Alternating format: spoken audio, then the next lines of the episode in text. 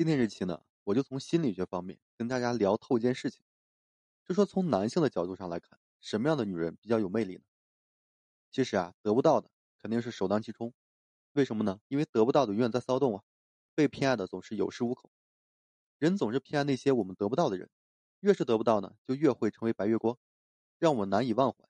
为什么呢？首先是思维定式，难以得到的就等于是好的，人们啊都有这样一个思维定式。会把产品的好坏和价格的高低呢，潜意识里联系在一起，认为越贵的是越好的。在爱情中呢，也是这样的道理，越是容易得到的，越觉得不够好，不值得去珍惜；越是得不到的，越觉得有魅力、有吸引力。难怪有句话是这样说的：“老婆是别人的好，为什么呢？因为别人的老婆得不到啊。”第二方面是最小兴趣原则，兴趣较低的一方呢，掌握着更多的一个主动权和主导权。在一段关系中呢，兴趣越少的一方，越会被对方喜欢。欲擒故纵四个字呢，很能说明这个问题。对方对你的态度越是模棱两可，你越想努力去讨他的一个放心；对方越是迎合你，你反而会觉得非常无趣。其实呢，这又可以衍生出另外一个知识点：个人价值感。人性呢总是趋利避害的，每人都喜欢比自己价值高的人，这是人性使然。个人的价值呢跟自己的硬件、软件都相关，比如说外貌、工作、学历、身高、哎身材、情绪价值、性格等等。比如说，一个五分综合实力的男生，看到一个五分综合实力的女生，他会觉得是平配，会试着去追一追。如果说试了几次追不到，他也不会说花太多的心思。如果是七分女生呢，他一定会出钱出力想尽办法去追求的。就像男生追一个校花或是女神的时候，总是很费力一样。男生价值越低，就越会是趋向于跪舔。那么，除了真的去提升个人价值外，有什么办法能够让女性在男生眼中的价值产生溢价吗？这就是我们实际上的五分，但是呢，他的眼中是六分，能做到吗？肯定是能的。根据市场供需原则，供大于求的时候，价格会降低。用到两性关系中呢，首先降低女生对男生的一个需求度，不要让他觉得你非他不可。比如说你电脑出了问题，想要找他帮忙，他说没空，你不要等，等到他有空的时候再找他，或者呢先凑合凑合接着用。你需要说你自己查百度解决，或者说找别人帮忙解决。如果说能找到其他男生更好了，最后呢让他知道。其二呢是提升男生对女生的一个需求度，这里啊就需要你有一项很厉害的技能，比如说你游戏打得特别好，是最强辅助的，让他觉得跟别人配合就是不如跟你配合好，他对你的需求度就会大大提升的。第三方面是降低女生对男生的一个付出，越付出啊他越是低看你，所以说停止付出，不要再总是无条件的帮他买东西、做笔记、做家务、做饭了。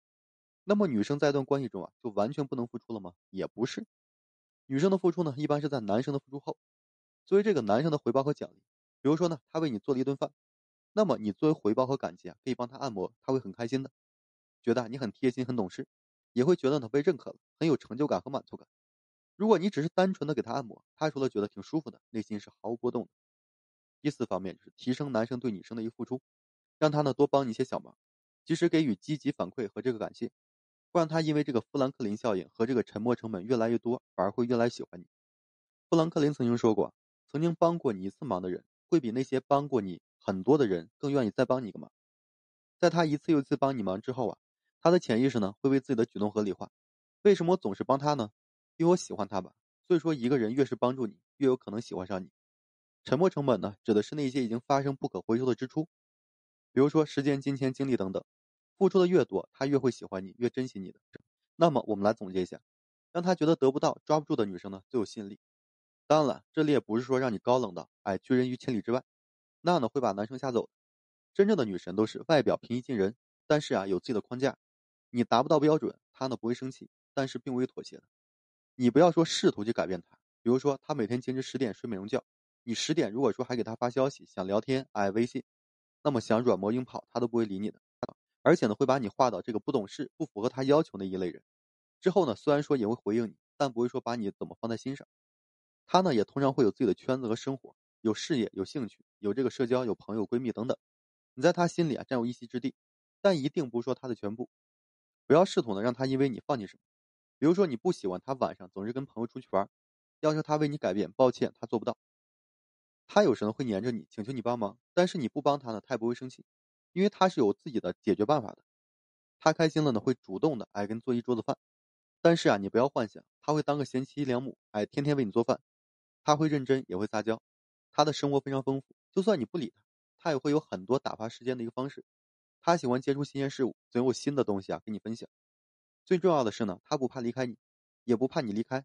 有一天呢，就算说你们在一起了，他也会认认真真的跟你相处，尽情的享受，尽情的反馈你。但是如果说你做了对不起他的事情，他也会第一时间呢甩头离开。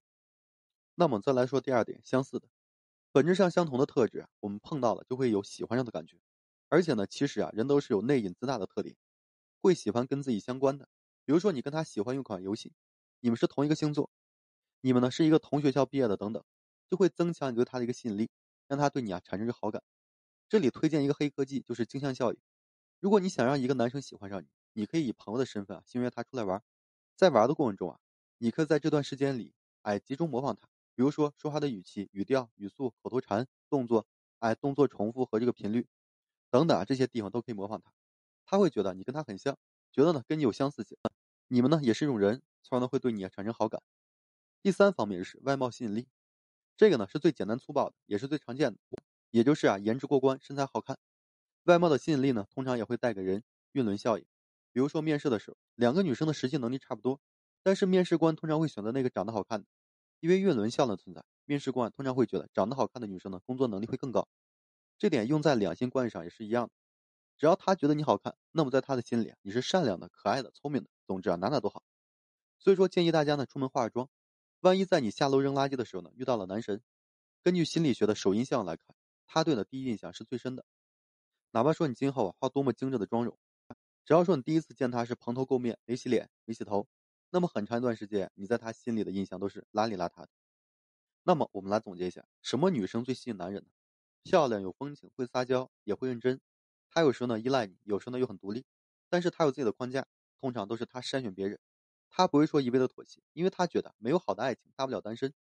他让你觉得很熟悉，白天是种初恋般的单纯美好，晚上呢又是红玫瑰般的妖娆。你猜不透他，弄不懂他，吃不定他，掌控不了他。你没有办法说完全的拥有他，因为呢，他只属于他自己而已。这样的女孩子呢，一定是最有魅力的，也是男人最喜欢的。好了，今天呢跟大家分享这些。如果说你现在正面临婚姻、情感挽回一些问题困惑，不知如何解决处理的话，就添加我个人微信。